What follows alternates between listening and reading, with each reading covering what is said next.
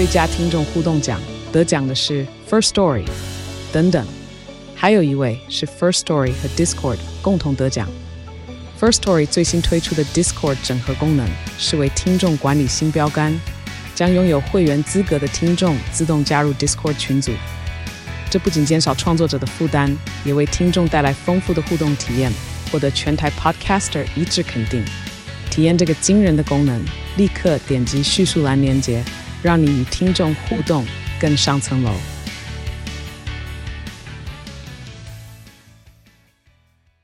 我是赵少康，欢迎你来到赵少康时间的现场。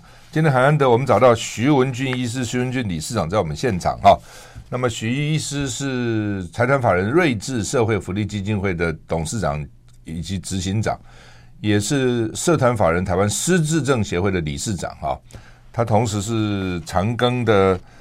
呃，神经内科部失智症科主任，所以他这个长庚有这个失智症科，这样是每个院都大院都有，还是不是？没有，只有长庚医院有，只有长庚有。对对，失智症科跟失智症中心是我我当时创立创立的。一般大概就是就是脑神经科，是不是这样？对，神经神经内科、脑神经科啊，或者是身心科。是，所以长庚对林口长庚对。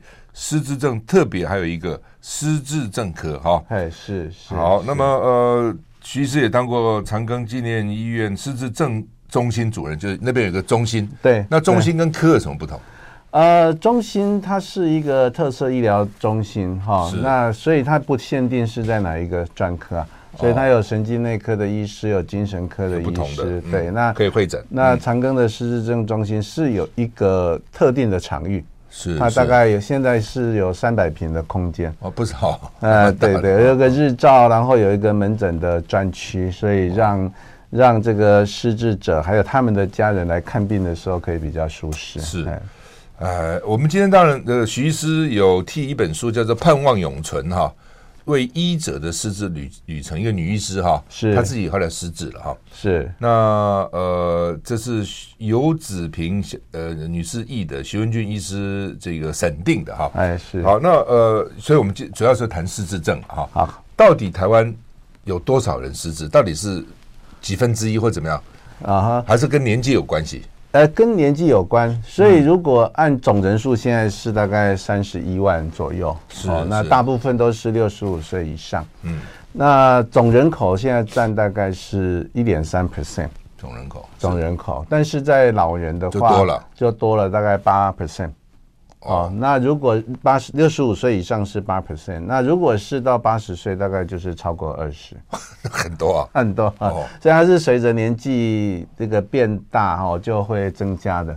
哦，所以我们说，如果如果说九十跟一百呢？因为台湾我那天听说有四千多个一百岁以上的，越来越多，越来越多，越来越多。如果九十岁以上，那个在美国有这样子的一种尸体解剖的研究，他们发现九十岁以上的。老的不管他是先前有没有失智，但是他死后的解剖发现他的脑部都有阿兹海默症的病理变化，也就是说他们轻重有没有发病，然后但是基本上到了一个年纪就会有这个病理变化，所以不只是老化而已，而是会产生一些病变。那到底是遗传比较重要，是后天？呃，遗传到底有没有关系？遗传有有关系哈，那。而且关系其实还蛮大的哈。不过我们所谓的如果要考要考虑的叫做遗传性的阿兹海默症，就是你的父母亲有的话，那下一代大概四分之一以上哈会有这个，然后它是因为基因突变所造成的。这样子其实很少，很少，大概百分之五不到。哦，那那所谓的遗传，我们常常讲的是家族史啦。嗯。哦，所以就我爸妈有有了这个失智。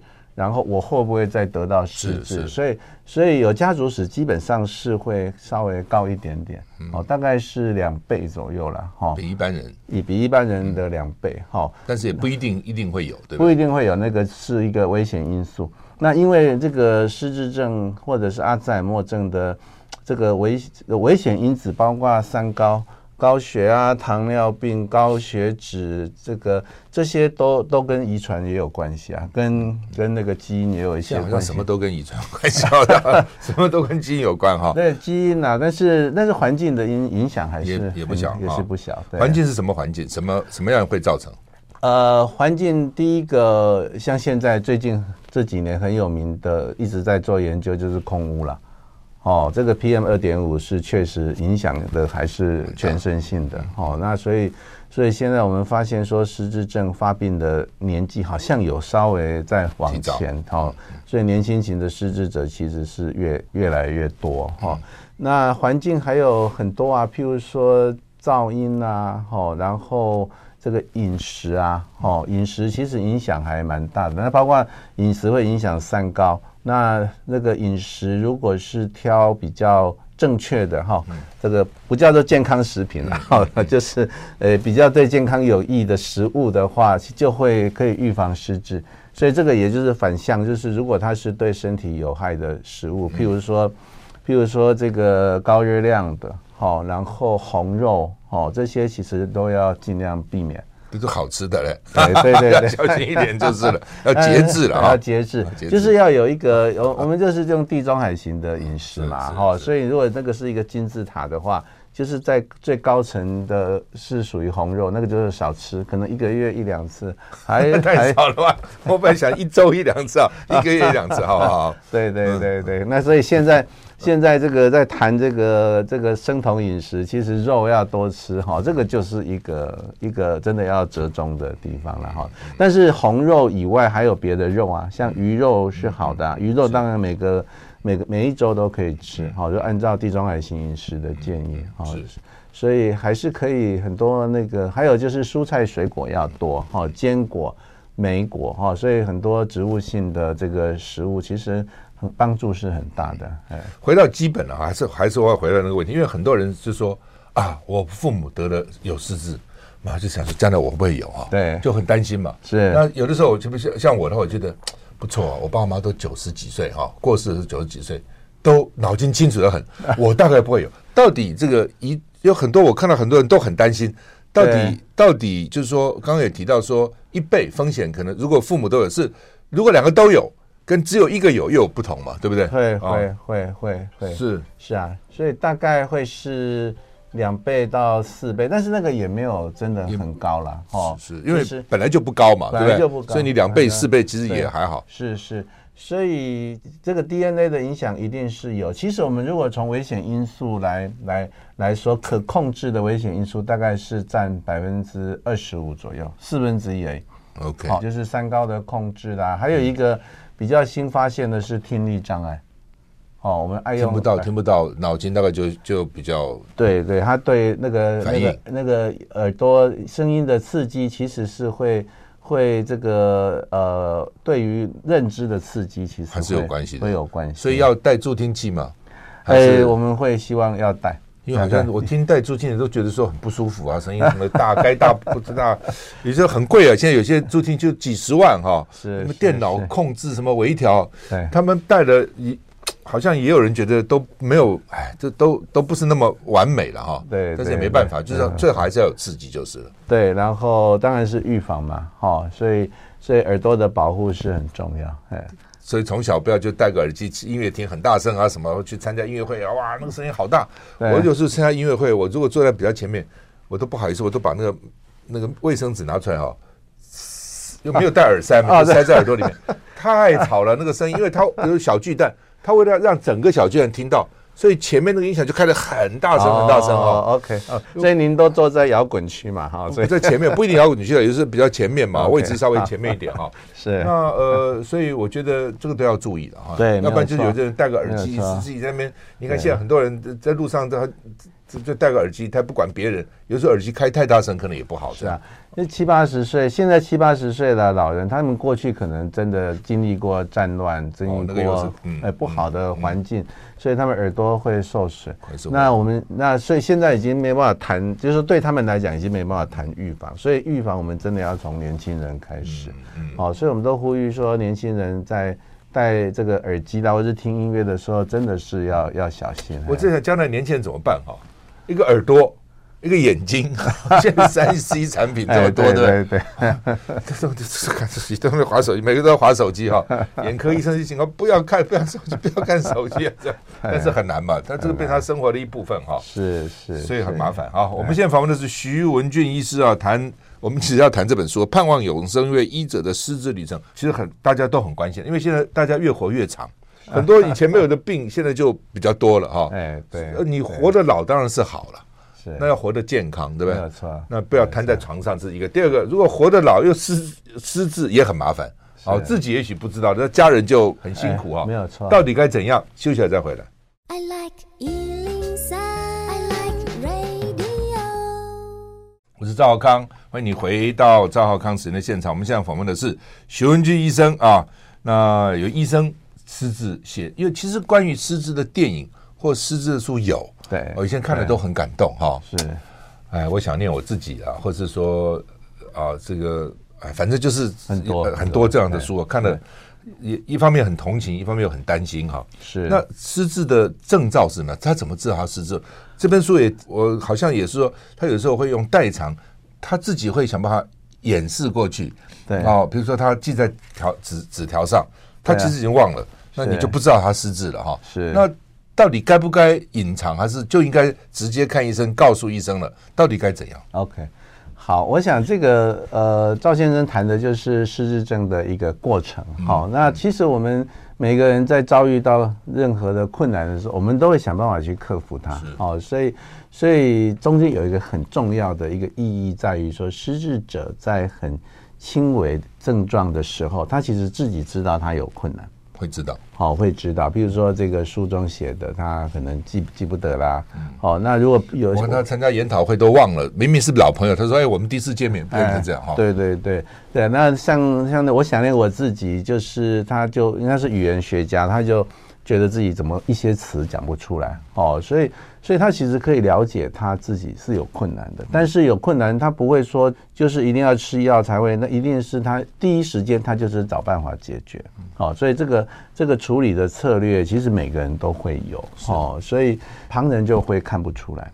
好，那当然，当然，最后或者是说，我们还是呼吁要尽快就医嘛。好，你如果觉得真的跟自己跟以前不一样的时候，其实是可以来查看看是什么原因。那原因很多啊，不一定是阿兹海默症啊，有时候是忧郁，有时候是吃了安眠药，有时候就是可能以前有头部外伤过，好，或者是中风啊，小中风有时候也会有一个。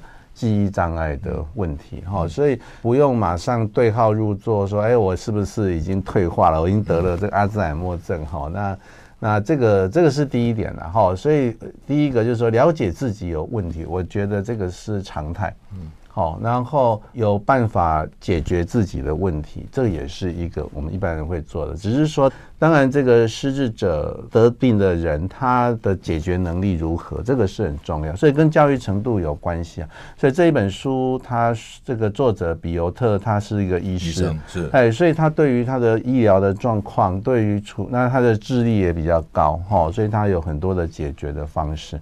所以他书中他还可以告诉大家，还能够写书还不简单了。哎，小孩能够写书哈，所以还可以告诉大家各式各样的问题。所以我觉得这个是可以理解的哈。那其实我们在门诊，我们常常遇到的问题，其实是是你会发现说，其实他们来就医的时候，因为家属发现了哈，然后然后但是你仔细问说记忆力不好，还是这些的问题，都说是一两年了。三五年了，都一段时间，都一段时间了。你开始他总希望，也许过一下就好了，这样。对，或者是说，有时候家属不认为病人有问题，嗯，其实自己知道有问题。我觉得这个是常态，应该是这样子的。自己基本上会 sense 到，会 sense 到。但会不会有的时候疑神疑鬼？没有，其实觉得自己有了。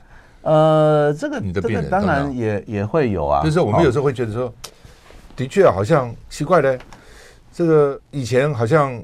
特别的人名会忘掉哦哦，就是说，这这这这奇怪，这个名字叫什么名字记不得哦，对，常常会，那是不是这是什么初步的征兆呢？还是很多人就会讲说，哎呀，我最近好像比较不行了，常常忘这个忘那个等等，到底他的开始的征兆是怎样？OK，甚至有的人是说脾气变坏了，对，怀疑人家偷东西啦，哦，有外佣的时候，这是外佣偷了我的钱，后来发觉你自己放在枕头下面，搞得鸡犬不宁，有常常说到底是对，还要怀疑别人偷他的嘛，哈，这叫怀疑妄想哈。所以开始的症状，如果阿兹海默症，大部分确实是从记忆力开始，还是记忆？好，那不该忘记的事情忘记，好，比如说去谈个生意，说那个生意是是一千万的生意，不应该忘记啊，哦，对不对？跟客户结果约好了，你没有去，好，那这个家庭的大的聚会，哈，那个那一种事情是不应该忘记的，哈，那小事有时候很难说了，哈，那。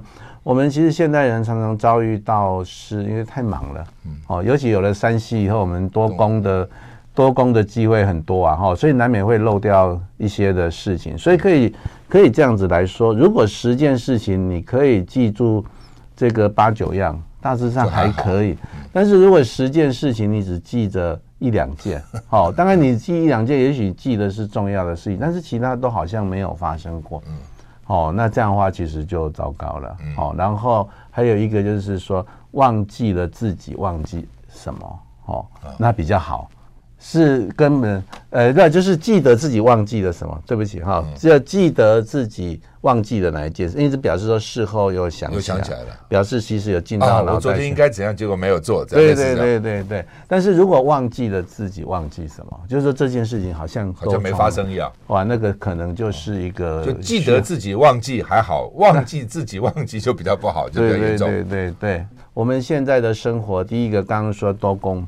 哦，所以你的事情很多，哦，比如一个小时进来一二十件事情，对，难免会忘记。啊那第二个就是说，有时候情绪会受到影响，哦，还有药物，吃药吃安眠药，哎，所以其实我都不太建议吃安眠药。你吃安眠药，可能真的注意力会受到影响。所以刚刚说多功会忘掉一两件事情，就是你的注意力受到那个有限，会分散，然后我们的注意力是有限的，是哦，这样子。所以可以来这样子说了哈，那那那你们医生常常去，他都有病人都要什么一百减七再减七再减七，那个到底能够测出来吗？哎，那个是标准呐哈，所以所以就是说，我们为了要让测验它是对不同的病人有一致性哦，所以就。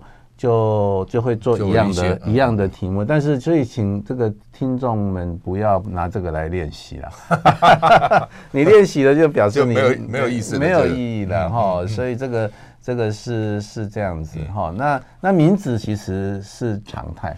哦，忘记名字是常态，所以就是看这个人跟你多密切了。如果很久没见了，可能忘了；如果每天见忘了，就很奇怪。哦，对了，对了，是是。还有一个就是脸孔辨识，如果脸孔辨识有问题，哦，那有出问题，就是本来是很好的，后来变得不好。我只能说可以。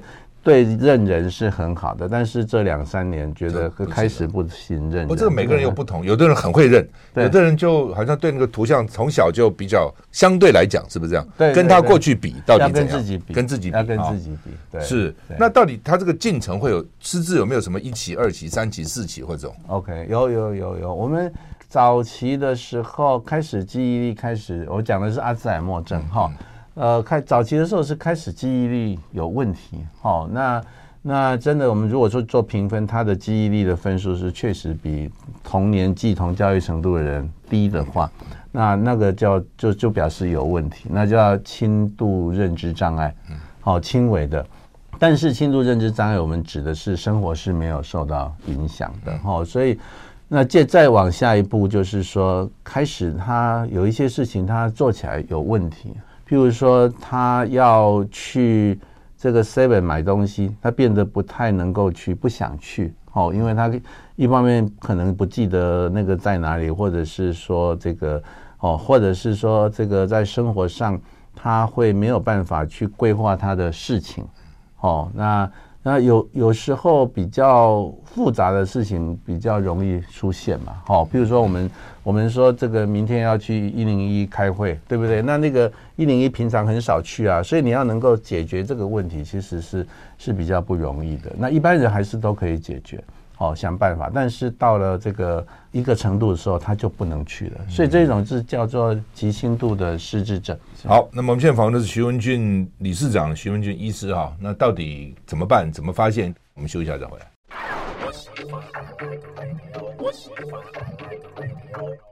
我是赵康，欢迎你回到赵浩康时间的现场。我们现在访问的是徐文俊医师哈，除了他除了是长庚的这个呃失智症科的医师以外，他也是财团法人瑞智社会福利基金会的董事长、执行长，以及社团法人台湾失智症协会的理事长哈。所以我们有个失智症协会，就是对对，整个刚刚讲说啊，不要开始其实忘掉一点，再来复杂事不能做。整个发展会有多少年？然后讲有没有一个会不会说得了失智以后寿命就？不，我前上个礼拜才听到那个荣总一个医师讲说，帕帕金森帕金森症，他从得到结束大概二十年，对哦，寿寿命大概二十年啊，是，就算装了晶片，那也也延长不了寿命，只是让你症状改善，还是二十年，生活改善，类似这样哈。对，那事实上有没有说哦，你得了以后会怎样？好，呃，这个是有两个层面，第一个阿兹海默症的得病之后。嗯呃，就是确诊之后，大概我们平均大概是八到十年。嗯，好，那当然我们现在发现的很早期，好，或者是现在长庚，呃，台湾的这个医疗很好嘛，我们的健保其实医疗可以照顾得很好，大概十多年的都有了。嘿，我们病人都已经有到二十年的哈。那当然有一些失智症，它是它是不会一直恶化下去的，所以那个那个也可能会更长。哦，所以这个。这个就要看是在哪一个疾病下面来讨论。为什么了哈？就是为什么什么原因造成的？什么原因造成的？大部分是什么原因？大部分百分之六十是阿兹海默症。哦，那再有百分之三十呃四十可能是中风引起的。哦，那血管型的失智症跟阿兹海默症两个加起来大概就是八九十 percent，就差不多，主要就是这些。主要是这两个。那如果是血管型中风的话，如果他中风控制住，是不是就还好？还好，还好，对，还好，还好。不过得了失智症之后，就是我们说这个是死亡的这个这个危险因素哈，它会真的会比你没有得到失智的这个死亡时间会提早。好，那阿兹海默症的话，它因为一直退化，退化到卧床。那卧床之后，其实主要的死亡原因，直接死亡原因是感染，哦，尿路感染、肺炎，哈，所以我们台湾的这个这二十这十多年来，我们的肺炎的人数，哈，死亡人数大概增加了二十 percent。比如说他们说喝一口水一呛到不对就肺炎了，会这么严重？对啊，会啊。我吃个东西有时候对，然后因为退化到一个程度，它吞咽开始有困难，好。那所以增加二十 percent，我们都认为这二十 percent 可能跟失智的人口增加有关系。哎，所以退化不只是脑退化了，身体机能慢慢也都也会退化。对，那看医生有用吗？就是医生能给他什么？一定要来看医生了。啊，医生要怎么要给他吃药吗？我们第一个当然，如果以我们失智症中心的，我们的做法第一个当然是确定诊断，然后找出这个造成认知障碍的原因，然后给他治疗。所以其实很多原因都可以治疗的，譬如说是吃药有关，那就是真的，呃，安眠药要减少。我都认为七十岁以上的安眠药应该是不要吃哈，然后。这个高血压、糖尿病到底控制的好不好？哦，有时候控制的太好也是一个问题哈，因为有时候药药的量可能大了，大了一点，那就要调整哈。因为有的医师喜欢血压低，有的医师喜欢血糖低，但是血糖太低，血糖血糖呃血压太低，其实会影响这个脑力的问题哈。所以所以像这些都可以治疗的哈。然后还有 B 十二叶酸缺乏，哦，这个蛮蛮常见的，七十岁以上大概。二十 percent 的人的老人哈，大概有其中一个或两个哈都有，就是吃的问题，还有所以老人家的营养不良还还不少哈。那所以老人他好像食欲又就不好，就吃的就少了。对对对，所以我相信老人要多吃，啊 要多吃，你不能吃的少。然后过去的观念就是说，我们要少吃肉，多吃青菜嘛，对不对？但是老人家其实肉还是很重要。对对对，蛋白质的摄取啦，哈。那有一个叫肌少症。哦，所以如果蛋白质吃太少，那个肌少肌少症会会加速啊。其实那个对失智症也有关系。我给老人一个例子，郝柏村先生，哎，郝龙斌告诉我，他爸爸一百岁的时候，每天还要吃一块牛排。哦，这样，啊，就肉，他很喜欢吃肉，他就要吃肉啊。哦，所以，但你不一定要每天吃，但是至少就表示。肉还是很重要，还是很多老人就不吃了，就哎我吞咽困难，或者哎我这么老我吃那么干嘛呢？就变成这样。对对，食量吃的很少，这样。是是，比如你呃吞咽不好，就是把它切碎啦、剪碎啦，很多的做法都可以啦。嗯是，所以原因找到，那本身对失智症有没有什么药物呢？呃，失智症的药物目前都是症状治疗为主，哈，比如说增加记忆力，然后如果有忧郁症，就是用抗忧郁的药物，哈，所以基本上是有，但是对于病程的帮助，反而是在这个共病的、啊、三高的控制是比较重要，好。那今年美国有研发新的药物出来嘛，所以台湾也许明年后年就会会进来。药的功能是怎样？它是一种那个单株抗体，打了以后可以让这个阿兹海默症退化比较慢，哦，但是也不是治愈它了，哈，就是就是减缓，哈，所以这个药物大家觉得期期待还蛮高的，但是那个药费可能还是不便宜，哈，健保还没有给付嘛？呃，我们希望争取啦，哈，那如果进到台湾，然后试用看看嘛，哈，那健保。几付，因为这个就跟癌症的标靶其实差不多的，这个大概五六万块或十万块，看他们的定价一个月。一个月。哦，那这个。应该会有帮助的话，当然我们会期待这个健保要能够给付哈。然后接下来诊断之后，我们就要开始教病人自己怎么去控制他的，帮助他们的健康管理。这很重要，尤其是他还很轻度、极轻度的时候，其实病人自己可以做处理他自己的事情，然后再教家属，家属要从陪伴，然后协助。然后到照顾，其实这是三个不同的阶段哈，所以这个老人家都好好的，你就要照顾他，其实人家不愿意让你照顾啊哈，但是呃，但是还是要陪伴，好，因为陪伴包括说你要观察你的父母亲的行为啦，这些有没有改变，然后老人家就是最怕的就是孤独。哦，其实孤独也是失智症的一个原因啊，哎，所以家人的陪伴其实是最重要，因为家人就是有爱有感情，哈，所以我们瑞智基金会其实我们一直在推推这个家庭对于失智症的重要性。当然反过来讲，失智症影响的不是只有一个失智者或者照顾者，是影响是整个家庭。是，呃，那如果是一个九十岁的失智者，他的家族可能已经都二三十个人了。哎，所以一个人得病，其实家里人都会非常的困扰，哦，所以应该是一个全家的问题啊，一起来处理。那我听说有些得病以后，什么每个人不一样了哈。所以我刚刚讲，有些人就脾气原来很好，变得很脾气暴暴躁哈。对对，那有的是怀疑别人偷他东西，是哦，甚至有人说现象都改变了，常常对女女生跟我讲说爸爸。突然讲那个很色情的话，到后面讲，这原来不是这样的人，搞得孩子都很尴尬哈。对，那这怎么办呢？是真的有办法解决吗？当然有一些妄想，有一些精神症状可以用药物来治疗哈，但是那个那个可能是其次。我觉得家属要学习啦。哦，举个例子来说，这个妈妈找不到她的钱。然后就怀疑外劳，甚至怀疑媳妇帮助他。其实我们就会说，哎，这个是叫做怀疑妄想、偷窃妄想，哈，好像就赶快叫医生给他。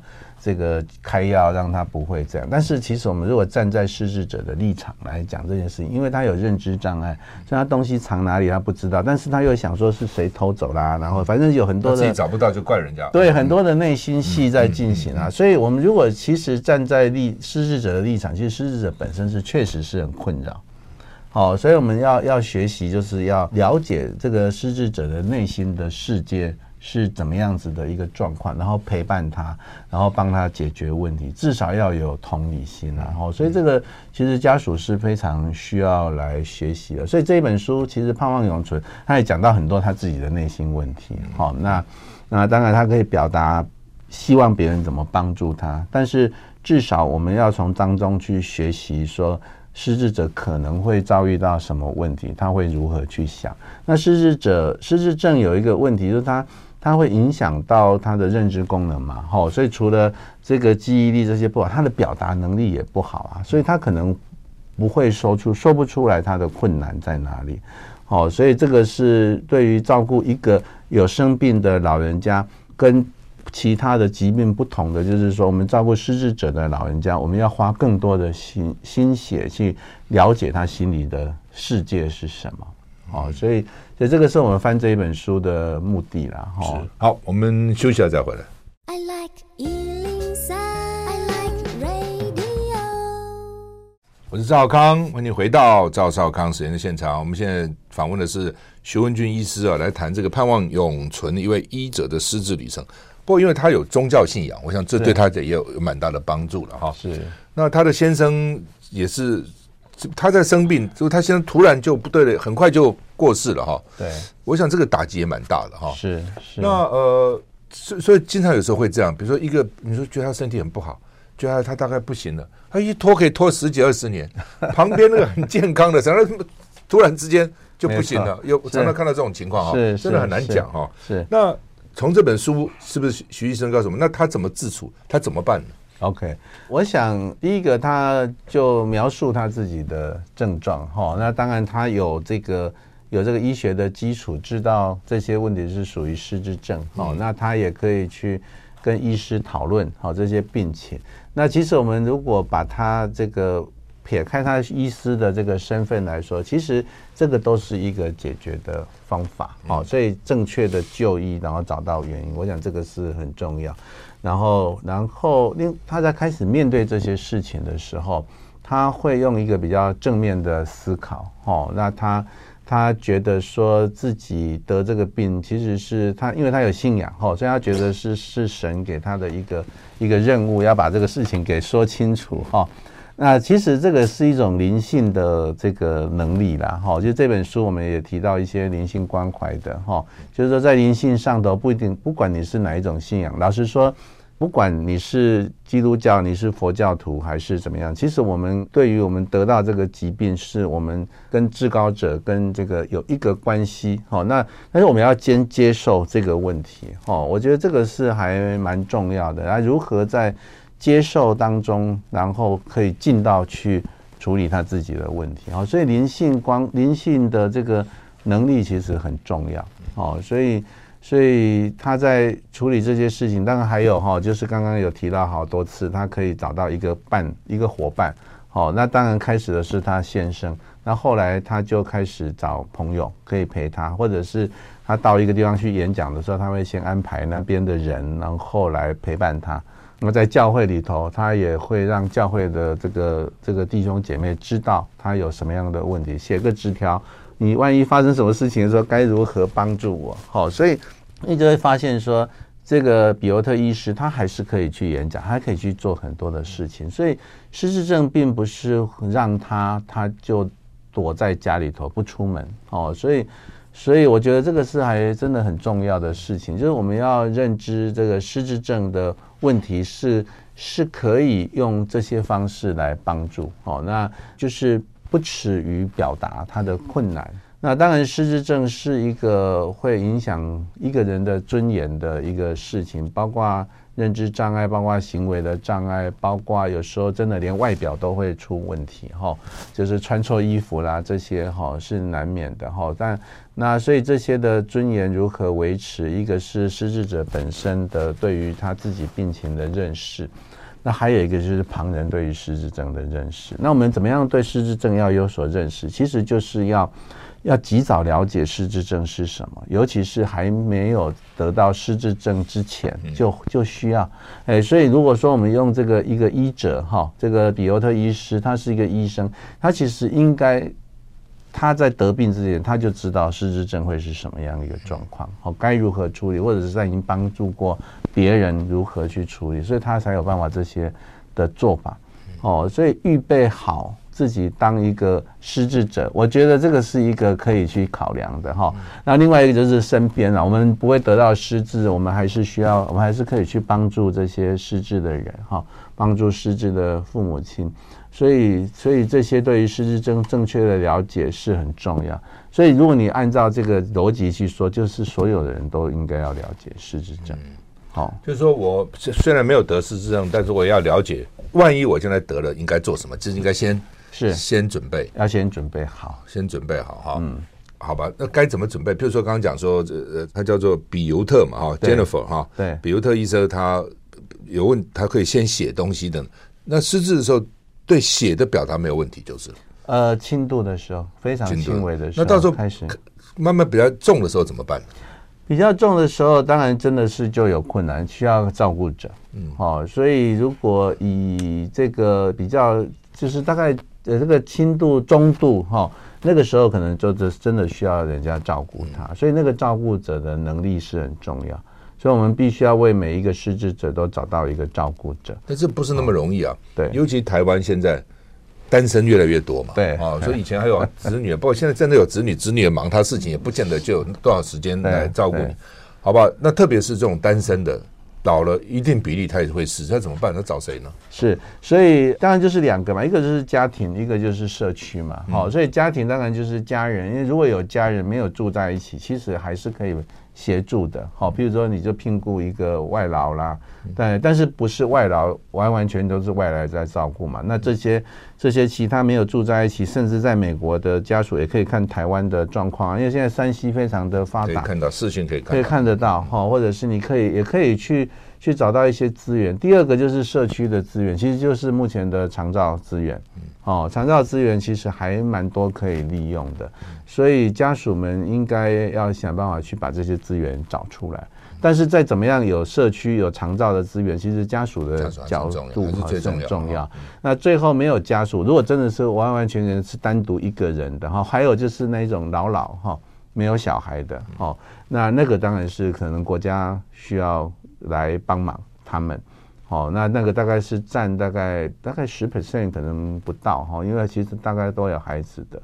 哦，那怕将来会越来越多了，会会越来越多。还有一个就是家庭功能不彰的啦，哈，本来家庭功能就不好，那很多是需要社福来的社福系统来来做的。那像失智者，他如果生病了，他怎么讲？呃，所以照顾会生病嘛，对对对对对，有啊，其实他。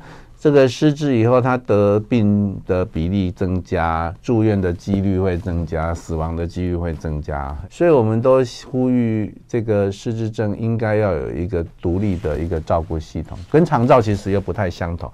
失智的这个照顾体系会用到长照的系统，但是他的这个照顾者的需求是跟一般的失能是不一样的。好，我们休息了再回来。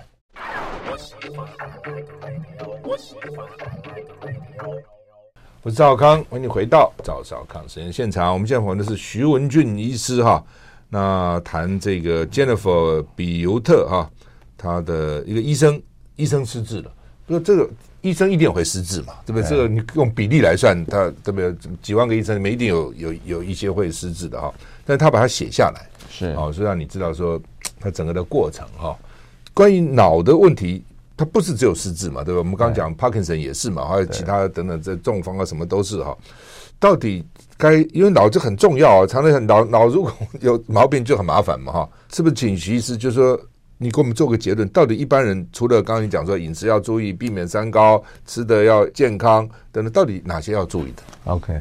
这个除了刚刚说的以外，我我觉得我们要对失智症要有一个认识哈。当然，如果以人数的比例，失智症的比例是高的哈，甚至比中风还要高。第二个就是说，失智症的影响的范围是大的。哦，那那中风失能虽然是蛮常见的哈，但是但是也也很多人不会失能了哈。那但是他其实大部分还是都可以处理自己的事情，但是失智症一影响的话是整个家庭，哦，尤其是他的语言、他的这个认知啊、这个妄想啊这些，其实会会影响到整个家人的关系。我稍微请教一下，得了失智症，他的表现是有典型，还是说每个人都不一样？当然，他有一定的，我们这十大警讯就是十类的这个这个类型，哈。但是因为每个人的他的呃历史，对不对？他的喜好，他的。这个家庭的关系，哈，他的教育程度、文化背景，我们在台湾就有不同的文化，闽南人跟这个跟这个客家人，就连这样子很亲近、很接近的，他的怀旧的东西可能也不太相同，所以那个个别差异性很大。嗯，哦，那那你的十大典型是什么意思？就有十大征兆。对对对，是每个人都有这十大，还是你有这个，他有那个，他有那个？对对，不不一定每个人都会出现。就比如说，假如说我刚刚讲，有的人发脾气，不是每个人都发脾气，不是会有的人有怀疑人家，也不见得每个人都会怀疑人家。不不会每个人都会有哦，但是这个十大警讯，大家可以在网络上找得到。如果有其中一项，当然就应该要来就医哈，有改变的时候了哈。然后我我觉得失智症很大的问题，它是一个关系的疾病，是。哦，它会影响家人的关系，然后所以这一本书里面就有提到，其实其实失智症它会让我们跟这个环境的关系、跟家人的关系会受到影响，哈。然后他最后就是提到那个金扇，哈，就是日本的一种一种技能，就是说好像那个花瓶很漂亮的花瓶，嗯、我们掉到地上去了，哈，是，然后他们的这个工艺，我们的工艺就可以把它粘重新粘起来，哦，甚至香精会变得更漂亮，哈、嗯。所以其实他他觉得这些的困难或这些困难，这些该关系的改变，其实还是可以有办法去修补它的。我我这边找到，我刚刚你讲，我马上往找失智症十大警讯，是。记忆力减退到影响生活，这一；第二，计划事情或解决问题有困难；第三，无法胜任原本熟悉的事物；第四，对时间地点感到混淆。第五，有困难理解视觉影像跟空间的关系；六，语言表达或书写出现困难；七，东西摆放错乱且失去回头寻找能力；八，判断力变差或减弱，如过马路不看红绿灯；九，从职场或社交活动退出；十，情绪和个性的改变，就是十大要几个才是？一个，还是要走走？我们认为一个，一个就一个就可以就医了哈。当然就是说。一个的意思是说，因为我们希望早期诊断，如果两三个其实已经比较晚了，很明显了。对，那所以如果有发生一项跟以前不一样的，就可以来谈谈看到底做做检查啦，或者谈谈看到底是什么问题。是，嗯嗯。那这个医生要很有耐心哦，哦，要要还要从里面等于是抽丝剥茧，要是是需要花比较多时间，所以我们长庚失智症中心就有有很多个各管师啊。